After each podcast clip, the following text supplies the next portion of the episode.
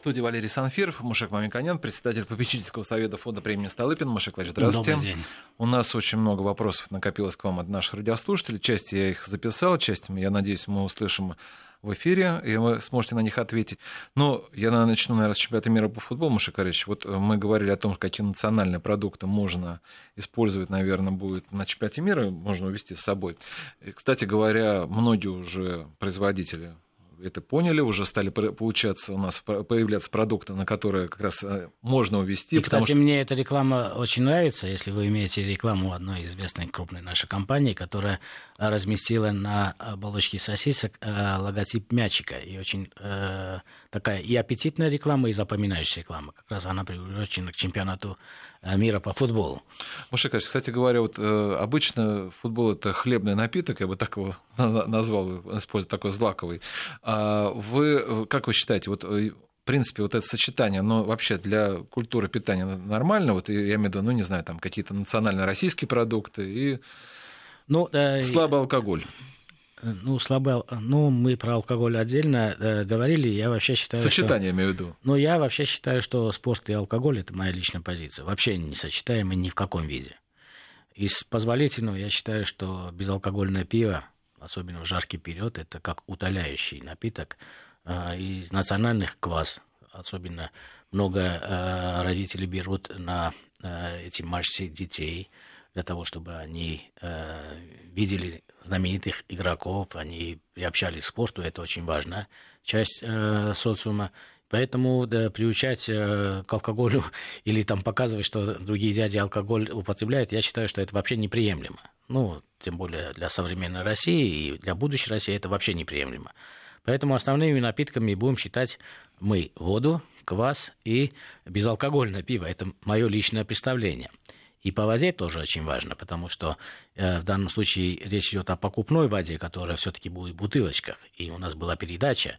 Если, в принципе, э, мы вернемся к этой передаче, нужно указать, что наши специалисты сказали, что э, желательно, чтобы питьевая вода, которую вы все-таки за деньги покупаете, она содержала в себе хотя бы э, несколько э, ингредиентов там калия, ну, полезных там, фтор очень полезен, да, и в этом случае не жалко заплатить за э, воду эти деньги, и тем более это удобно. И э, если это на самом деле э, качественная вода, которую вы хотите распознать очень просто, при, при выборе тех или иных компаний, наши специалисты вот как раз рекомендовали в эфире, что должна быть надпись «Высококачественная питьевая вода». Э, эту надпись могут э, нанести только те э, производители, которые используют воду, которая содержит необходимое количество тех химических веществ, которые мы используем. И в частности, это фтор. Если мы фтор будем вместе с водой использовать больше, у нас меньше будет кариеса. Это так к слову. Всегда у нас к питанию переходит медицина, даже спорт перешел в питание. Поэтому я считаю, что вода, и великолепно есть у нас источники этой воды, и в Липецке, и в минеральных водах, ну, минеральные и обычно у нас много в Центральной России производителей, которые именно такую воду выпускают. Ну, квас, мне кажется, э, слушатели лучше меня знают, но у нас будет отдельная передача относительно э, бродильных производств в целом, и там возникает очень много полезных э, ферментов, которые нужны нашему организму. А пиво те, которые хотят просто э, вкус э, алкоголя, но не получить алкогольный вред, я считаю, что пиво это в самый раз. Но хорошо бы поговорить о более существенных продуктах, которые э, и насыщены вот калорий. вопрос был слушателя еще, вот тоже я не могу его не задать. А окрошка, он полезный продукт? Как окрошка он? великолепная, но... Э, и с чем ее лучше? В походе, в походе на э, стадион и э, на стадионе, если у нас тема в этом году как раз э, посещение спортивных мероприятий, нужно вернуться к продукту, который более удобный. Как, э, окрошка, конечно, великолепна. Мы говорили о продуктах э, кисломолочной среды, о полезности микрофлоры э, в данном случае. Но я бы сказал, что э, из детства мы все помним, кстати. Продуктом, который мы потребляли на стадионе, это были пирожки. Пирожки с картошкой, пирожки с мясом, иногда пончики для детей. И поэтому я считаю, что э, на самом деле пирожки сегодня достаточно распространены, их делает много очень предприятий, но все-таки в брендованном виде, в той логике, которая стала популярна, например, бургеры или вот современное производство, вот таких вещей, вот э, пирожки, нельзя назвать одной из или несколько значимых предприятий, которые направили свои маркетинговые усилия, сделали какую-то новую форму подачи этого продукта, который является, с моей точки зрения, очень возможным как национальный продукт, когда вы идете на стадион, или потому что это очень выгодно и производителю, и потребителю. Конечно, новые пирожки должны содержать меньше теста, а больше начинки, потому что мы неоднократно говорили, эта начинка должна иметь больше овощей и зелени, по рекомендации и по общему балансу потребления, то, что мы недостаточно потребляем овощей, зелени и фруктов. Поэтому вот такие модернизации помогли бы маркетологам рассказать о новых свойствах этого, с моей точки зрения, замечательного продукта для российского рынка, вообще для любого рынка.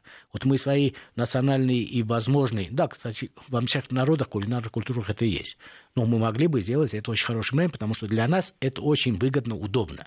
Зимой э, от метро пошел, это купил горячее, э, захотел, подогрел, хранил, взял на работу, подержал один день тумбочки, ничего не изменилось. То есть огромное количество удобств, которые мы можем с этим продуктом иметь. Поэтому, если бы была моя воля или моя рекомендация, я бы сказал, что вот летний период, походы на спортивные мероприятия, походы за грибами и так далее, и так далее, это вот квас, вода, э, безалкогольное пиво и пирожки я бы поставил на первое место. Ну, пирожки кроме, уточните, кроме да, что с овощной да. начинка, а не... Нет, мясо с овощами. То есть мы все время должны сопровождать мясные блюда больше овощей, потому что эта традиция, кстати, не была в Советском Союзе закреплена, так как я считаю, что очень многие важные поточно производимые вещи в СССР были великолепно выстроены, мы эти традиции не должны потерять, потому что мы теряем, мы приобретаем продукты, которые не из нашей кулинарной культуры, молодежь к этому привыкает, а вот те навыки было бы нам выгоднее оставить и сохранить и развить. Ну, например, в советский период в плановом порядке практически все крупные мясные э, э, заводы имели, вот когда правительство СССР угадало и Госплан угадал, что будет развиваться птицеводская промышленность в 70-е годы, в плановом порядке практически на всех крупных мясоперерабатывающих предприятиях построили цеха по переработке птицы. Это вот тенденция, которая соответствовала новым мировым экономическим тенденциям. Также в плановом порядке огромное количество предприятий получило э, достаточно финансирования для того, чтобы ставить пирожковые автоматы, пирожковые цеха. Ну, пельменные это свою очередь, мы об этом говорили. А вот пирожковые цеха. И поэтому я считаю, что это очень важная часть той культуры, которая должна быть закреплена при текущем потреблении. Что касается сувениры, обычно вот в аэропортах, когда мы улетаем с той или иной страны, всегда есть какие-то финалисты, что могут характеризовать кулинарную культуру этой страны. То ли это в Испании, то ли это в Венгрии. Всегда есть такие э, финалисты очень известные. Я считаю, что в России, конечно, э, многие консервы из дичи, потому что у нас природное разнообразие огромное охотничье хозяйство есть у нас, и поэтому, в принципе, это могло быть экзотично. И, конечно, мясные продукты, которые выработаны из э, дичи. Кстати, есть великолепные у нас производители, кстати, Клинский мясокомбинат это производит, да, есть целая серия продуктов, которые представлены как национальный чукчум, по-моему, там называется, это вот э, северный олень переработанный, то есть это разнообразие нам позволяет иметь э, представление об образе продуктов из России с огромной э, географией и территорией, от Алтая до Таймыра. Вот сейчас мы про сувениры еще поговорим, а вот нас Александр Васильевна хочет задать вопросы. У меня вопрос такой. Продают творог, на котором дата употребления, предположим, с 21 числа прошлого месяца до 5 числа этого месяца. Такая же ситуация с кефиром. 24 прошлого месяца, 7 этого. Остаются ли какие-то питательные вещества, витамины в таких продуктах. Спасибо. Ваш вопрос касается не конкретно продукта, который выработан и э, хранится. Ваш вопрос касается как раз э, научного аспекта. Можно ли продукт хранить не три дня, а 23 дня, условно. И сохраняет ли этот продукт свои свойства при таком хранении? Э, те сроки, э, которые ставятся на упаковке, они не берутся с потолка, они не ставятся производителем, э, для них существует регламент.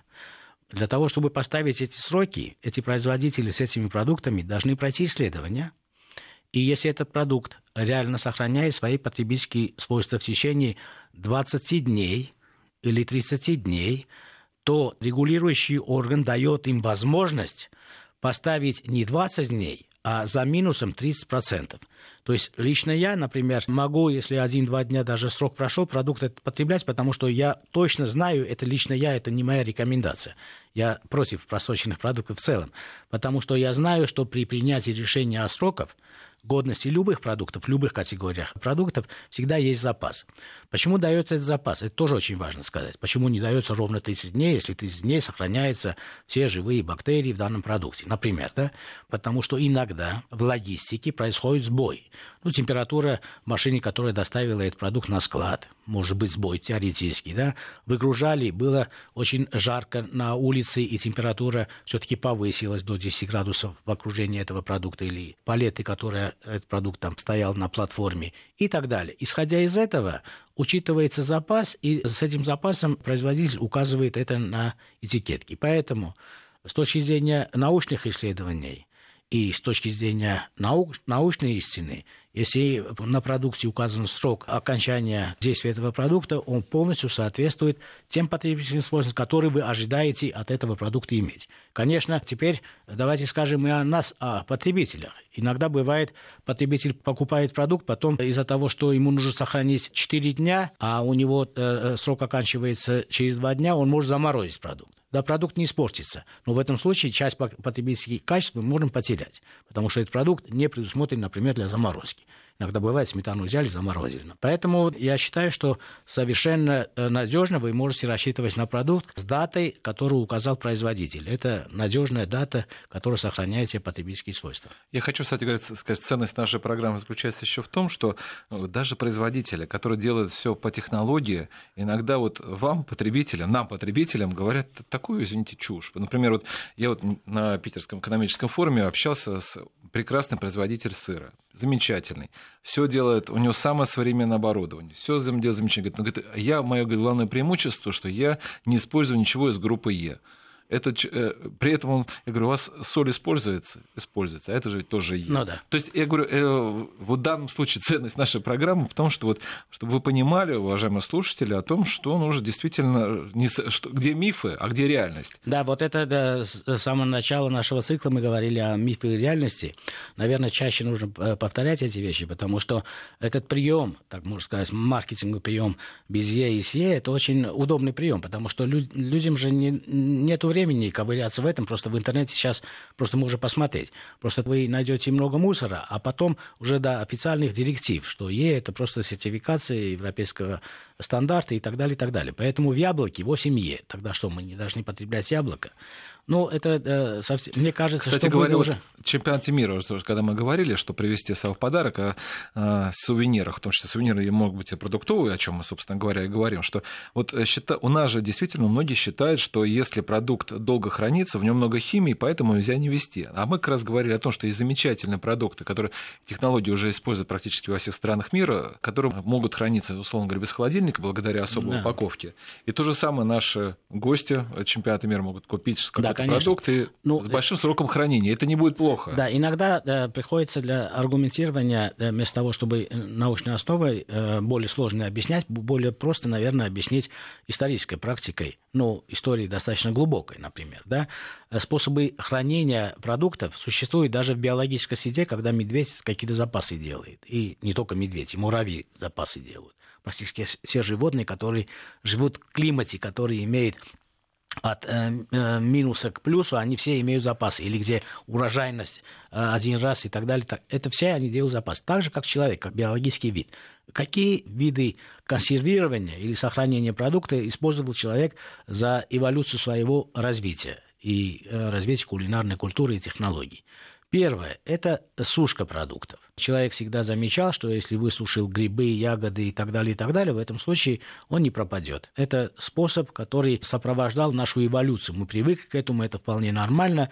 Часть потребительских свойств теряется, теряется. Но никто не сказал, что часть не будет теряться. Вы все-таки имеете преимущество зимой съесть сушеную ягоду или грибы, восстановить водой и это съесть. Это очень важно, потому что многие считают, что если это традиционно не было, то традиционно не эволюционировало с нашим потреблением, то это возможно, это может быть вредно для нашего организма. Это высушить. Второе. Посолить. Эти же технологии известны нашим предкам, предкам, предкам давно-давно-давно, когда он начал использовать мясо или молоко для того, чтобы сохранить. Молоко наши предки использовали очень давно, и они что делали, чтобы сохранить? Они жир отделяли от молока больше жира брали, это отдельно хранилось в холодильных э, возможностях, имеется в виду зарываясь куда-то, или термообработать и топленое масло больше хранится. Вот это один из примеров. Сегодня даже применяют технологии, когда выпаривали, сушили молоко и вот этот белковый остаток, потом применяли для приготовления каких-то блюд. То есть те технологии, которые сегодня мы видим, вяленый продукт, это технология, которая не сегодня придумана. Да, что современное дало новые возможности? Это новая система упаковки. Кроме этого, новая санитария. Для хранения продуктов на первом месте находится микробиология продукта, а для этого нужны новые типы холодильных мощностей, которые сохраняют свои параметры вне того, как погода изменилась и не изменилась. Например, человек, если в древности сушил грибы, был дождливое лето, он может отравиться, потому что плесень пошла, например. Да? Современные технологии просто позволяют это контролируемо делать, делать более хорошо, и те продукты, которые мы назвали, что в аэропорту или в магазинах Москвы сегодня турист, который приехал на чемпионат мира, может купить и привезти, довести с длительными сроками хранения вяленую оленину, колбасы разные из э, косули, из э, лося, которые сертифицированы, прошли э, проверку. Это не просто охотничье хозяйство само по себе выпустило. Она сначала сертифицирует, ветеринарный врач сертифицирует, потом доходит до производителей, которые это предлагают. Ну, предлагают в каком виде и какой форме. Мне кажется, это продукты очень достойны для того, чтобы участвовать в соревнованиях финалистов, как раз представляющих разные кулинарные и э, технологические культуры. Поэтому в России, мне кажется, таких продуктов достаточно сегодня. Ну да, я, кстати говоря, возвращаясь к тому же квасу, квас тоже можно, кстати говоря, привести. Ну да, мы это более простые вещи оставили в стороне, потому что квас, мне кажется, тоже имеет специфический свой вкус, и многим нравится. Я, кстати, э, квасом угощал очень часто иностранцев, им тоже это очень нравится. Ну, Шикарно, сейчас мы прервемся и поговорим уже после выпуска новостей. Тезисы о продовольствии. От Микояна Дома Миконяна. Тезисы о продовольствии. Председатель попечительского совета фонда премии Сталпина Мушек Мамиканин на студии.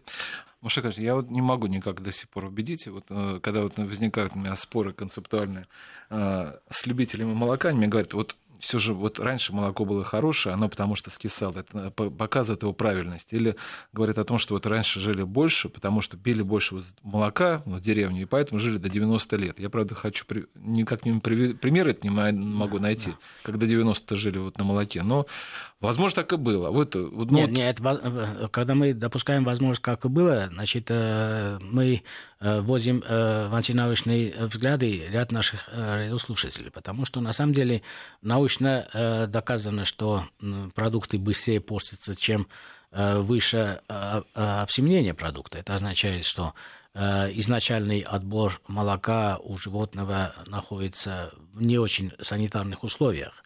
И это начало загрязнения продукта. И чем быстрее продукт этот портится, тем, значит, грязнее весь этот процесс. Конечно, это зависит от микрофлоры в самом помещении, это э, от проветриваемости этого помещения, от сухости этих помещений. Все это влияет. Э, но критерий, что если продукт имеет ограниченный срок хранения или вообще экстремально короткий срок хранения, там 3 часа, 6 часов, это вообще э, с точки зрения науки и э, санитарии это просто патология. Это недопустимо. То есть это э, только минус в этом я вижу. Что касается э, современных методов э, отбора, э, хранения, они, конечно, значительно больше, чем то, что человек в себе мог себе позволить и так далее, и так далее. Это сегодня значительно лучше происходит. Мушикович, э, вот мы говорили уже о том, что можно привести с э, гостям, с чемпионата мира, о том некоторых мифов мы начали вспоминать о том, что, что происходит. Но э, вот э, есть еще одна актуальная проблема, это вот рост цен на бензин, а вот сразу все говорят, что у нас э, основные продукты в том числе подорожают. Хотя вот мы точно знаем, что у нас хорошо сейчас даже перепроизводство есть, или уж по мясу да. птицы, но это тоже грозит, что вот может подорожать? Ну, себестоимость подорожает, это естественно, потому что э, в производстве в логистике, в обороте всех товаров э, тем или иным образом э, цена топлива, она, конечно, укладывается. Другое дело, что если мы говорим о мясной группе, здесь влияние чуть меньше, потому что мясо само по себе дорогой продукт, и поэтому просто доля будет совсем маленькая. Другое дело, что мы должны говорить об совокупных факторах. Вот так же, как и подорожание бензина, не связано с ценой нефти, потому что там цена нефти около 10% себестоимости продукта. Поэтому, если мы говорим совокупно, я бы хотел несколько цифр для очевидности э, моих выводов сказать. За последние пять лет э, цена, э, это будет сразу не воспринято нашими радиослушателями, цена э, мяса э, уменьшилась в относительных величинах. Что это означает? Это означает, что если мы берем ежегодную инфляцию, ну, 4-7 было процентов, слава богу, около двух сейчас, или будет около двух с половиной, или около трех. Если мы берем совокупное подорожание, инфляция э, всех продуктов, то цена мяса относительного это подорожания последние пять лет показывает э, устойчивое снижение. То есть э, цена мяса не догоняет рост по инфляции, она даже уменьшается. Если мы говорим об оптовых каналах свинины, например, в целом, то год от года мы видим снижение 5-7%. Понимаете, это означает, что если у нас инфляция меньше 7%, то минус 3% цена свинины. И поэтому это и поддерживает потребление. И э, по мясу птицы аналогичная ситуация. Да, конечно, есть колебания. Человек может сказать, вот я в июне, вот сегодня у нас э, будет летний период, пришел в мае, купил, и это оказалось дороже, чем в феврале. Но мы говорим о год году. Год году мы фиксируем снижение или стабильность цен на огромную группу мяса птицы во всех ипостасях, а это составляет сегодня 48% от всего употребляемого мяса в России. Это означает, каждый второй килограмм мяса, потребляем в России, кстати, это характерно и для других стран, очень многих стран, которые идут э, э, э по интенсивному развитию изменения структуры. 48% у нас э, мясо птицы, в том числе мясо индейки, мясо утки, вот э, эта э, группа продуктов практически не повышалась стоимости за последние там, 7-8 лет. Не повышалась. Вот, ну, мы исключаем кризис, если не валютную цену, а рублевую цену. Э, что касается э, свинины, та, такая же ситуация с свининой. Предложение растет, э, и на рынке это приводит к конкуренции производителей, те, которые предлагают э, свинину в разных формах, упакованных, переработанных и так далее. И поэтому цена падает. И я вам э, хочу сказать, наверное, мы первые это отметим, потому что первые результаты э, уже статистики известны первого квартала ориентировочные. Вот это будет 2018 год, э, знаменательный год, и поэтому, может быть, и наши радиослушатели это первые услышат. Вот если мы берем импорт, то есть то, что мы купили в мире – Э, мясо птицы разных видов. А в основном мы покупаем, условно, в Латинской Америке, потому что другие страны там э, в антисанкционные ответные меры попали. Мы купили энное количество, это около 60 тысяч тонн, если на память. Это совсем не, не, незначительное количество для того, что Россия импортировала. Оно стало равным или эквивалентным, приблизительно равным той продукции, которую Россия экспортировала – Э, э, птицеводской продукции, которую она экспортировала в другие страны, в том числе э, страны Азии, ну, да, страны ЕАЭС и так далее. Это очень интересная вещь.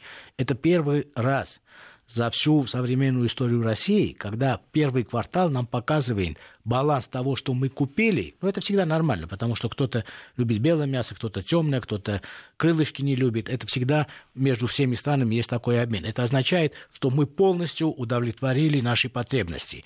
И сколько мы купили, ровно столько мы продали. Купили, ну, крыль, крылышек продали, там, ножки, например, да. Это очень важно. Такая же ситуация по статистике э, в области э, свиноводской продукции. И это является великолепным достижением. И для большей э, радости и подтверждения статистики приведу вам тоже любопытный пример. В 2018 году, в этом году, совокупные экспортеры зерна, и это программа министерства, я думаю, что она будет реализована, и я думаю, даже больше, планирует экспортировать на мировые рынки около 45-46 миллионов тонн зерна. Ну, некоторые эксперты по зерну могут сказать, нет, вы знаете, может быть 43, может быть 48, но это незначительно. Но я почему этот пример привожу? Экспорт 46 миллионов тонн зерна, потому что я бы хотел привести еще один пример из нашей истории. В 1986 году, на пике э, социалистического э, периода развития, с плановой экономикой, э, которая, с моей точки зрения, для сельского хозяйства не была очень эффективной, а если не сказать безобразно неэффективной, да, в 1986 году СССР импортировала, то есть мы сейчас продаем, и, а раньше покупали 45 миллионов тонн зерна. Представляете, какой ревис произошел? Мы покупали с рынка огромное количество зерна, были крупнейшими покупателями зерна, а сегодня мы лидирующие производители зерна. При этом потому что оппоненты говорят, у вас э, животных нету, при этом в этом году Россия произведет эквивалентное количество мяса, что и произвела в 90-м году. Если мы берем 86 год, в этом году мы произведем мясо больше, чем в 86 году. Это означает, что эффективность современного производства э, оборота э, зерна, комбикормов, мяса, всего настолько эффективно, что мы уже стали нетоэкспортерами, в данном случае зерна. Станем ли мы вообще нетоэкспортерами? Да, это неизбежно. Ну, почему до сих пор мы не э, достигаем этого? Потому что огромное количество импорта еще идет готовых, полностью переработанных продуктов. То есть мы покупаем конечные продукты, а продаем больше сырья. И поэтому здесь задача, о которой мы неоднократно говорили, новое правительство, я думаю, что будет делать конкретные мероприятия по тому, чтобы увеличить экспорт готового Э, э, готовой продукции на Запад. Поэтому это очень важная составляющая. Она связана как раз... Эти продукты мы должны показать Маша и туристам. Ну, я не могу понять, Маша при этом, э, почему вы сказали, что если вот так по году посмотреть цены, то они... принципе... Могут колебаться. Это, естественно, это да, но... сезонные колебания. Например, в овощах совершенно очевидно, потому что очень много мелких хозяйств, которые в сезон производят, и они должны собрать этот урожай. В этот период большое предложение ценочное, э, реформ, э, ценочное э, предложение, рыночное предложение, если оно больше, то цена падает. Потом кто-то сохранил больше или меньше, и зимний период, естественно, цена овощей будет расти. То же самое происходит в мясной группе, потому что животноводческие предприятия ну, в целом ритмично, одинаково производят на рынок такое количество продукции. Но, например, спрос вот мы э, недавно говорили в нашей передаче относительно летнего типа потребления шашлыки, да?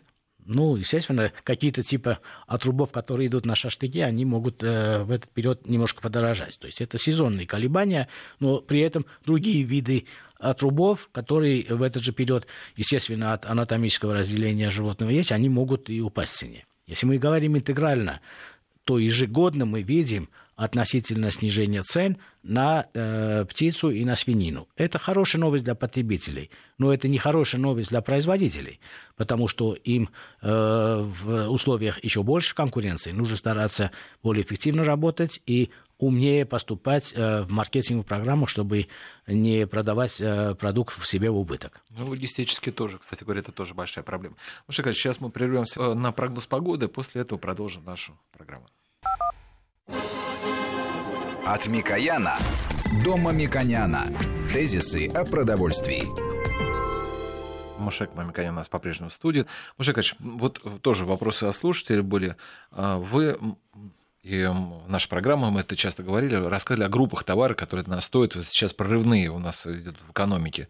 А, вы говорили о том, что это индейка, я помню, а, что, надо, что это будет расти. А вот слушатели спрашивают более приземленно, а вот группы какие-то, вот какой-то, какой-то, вот что вас удивило, вот товар, который может, продукт, который вот, э, может представ, вот, э, представлять Россию там, да, вот с новой точки зрения, что вот он инновационный, вот что-то такое революционное, это что может быть?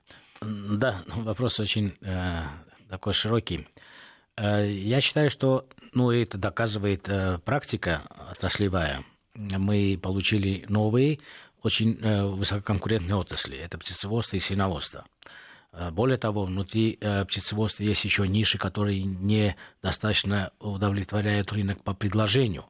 И их не очень низкая цена свидетельствует об этом. Например, это рынок индейки, который и в мире, и у нас частично заменяет рынок промышленной говядины. То есть говядина, которая идет на промышленную переработку, она заменяется и свининой, и мясом индейки. Поэтому э, за э, последние 15 лет мы можем зафиксировать, что Россия не имела, ну, потому что то, что мы имели в свиноводстве и птицеводстве, сегодня практически не осталось, то, что было 15-17 лет, заново выстроила современную систему э, производства птицы, э, производства свинины, и переработки птицы, и переработки свинины. У нас сегодня предложение насыщено, а по балансам вам я привел пример, что в этом э, аспекте у нас практически все заполнено.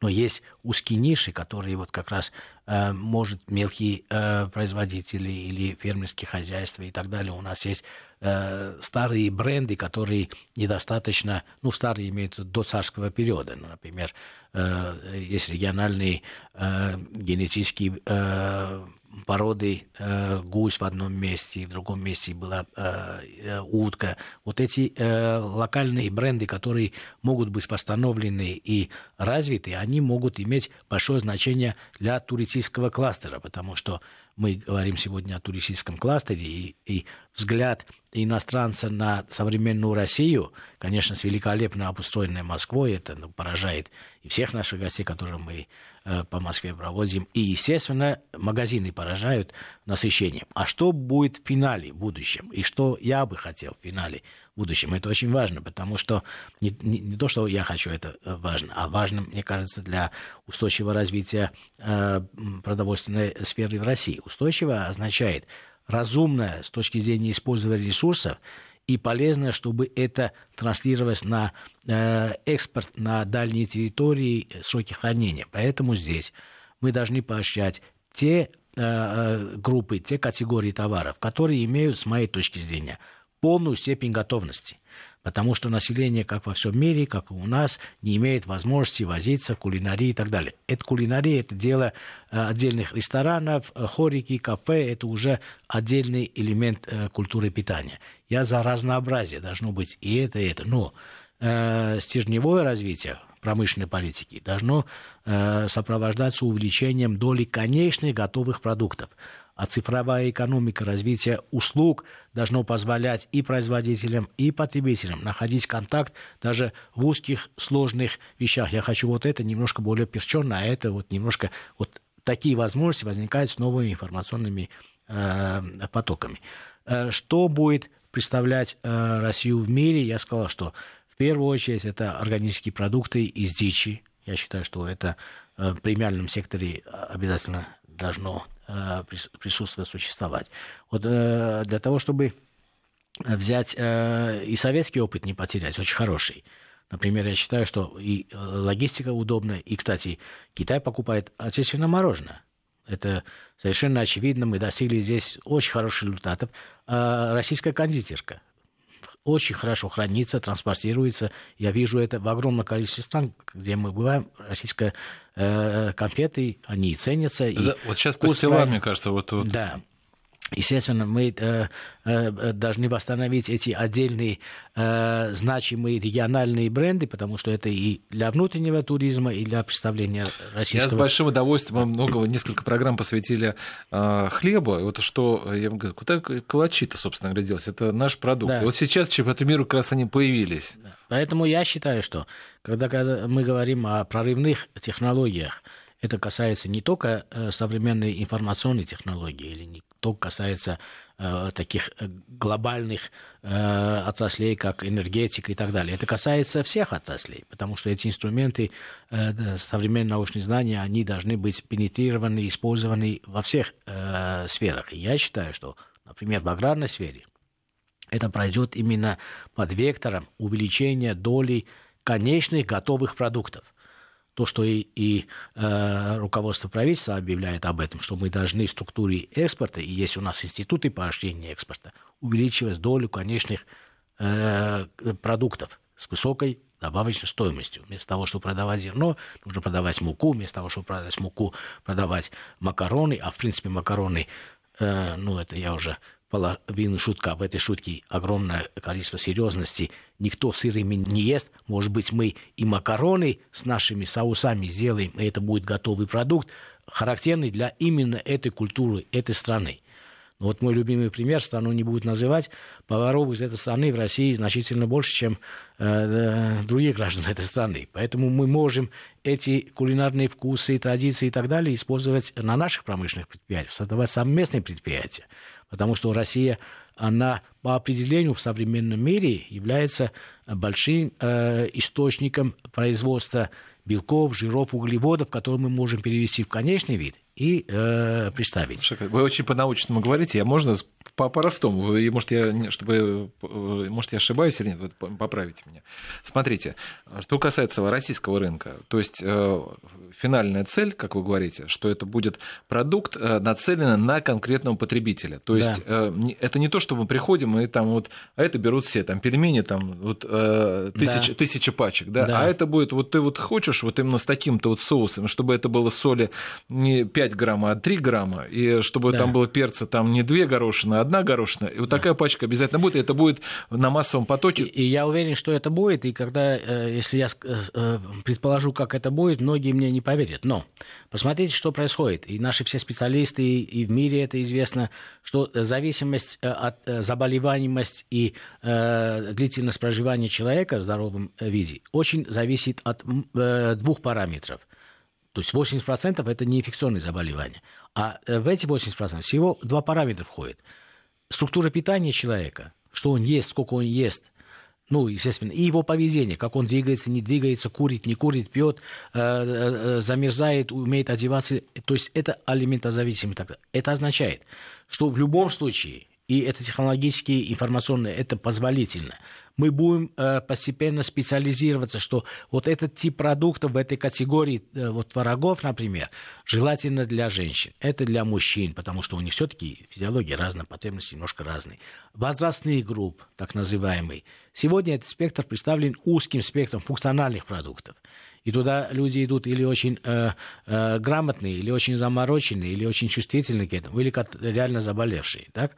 А в принципе, почему бы не сохранить это относится как раз к глобальной системе э, социальной защищенности и медицинского обслуживания человека, потому что рубль, потраченный на защиту от болезней, э, экономит десятки рублей, когда ты лечишь этого человека. Поэтому вот образовательность, э, которая может быть преподнесена человеку в виде информации, Э, возможность его выбрать, это право его выбора, те продукты, которые ему более нужны для его э, типа, он будет оцифрован тоже, мы все будем оцифрованы, мы уже оцифрованы, да, и э, вам будет делать именно предложение, соответствуя ваш, вашему физиологическому уровню потребления и необходимости такого потребления.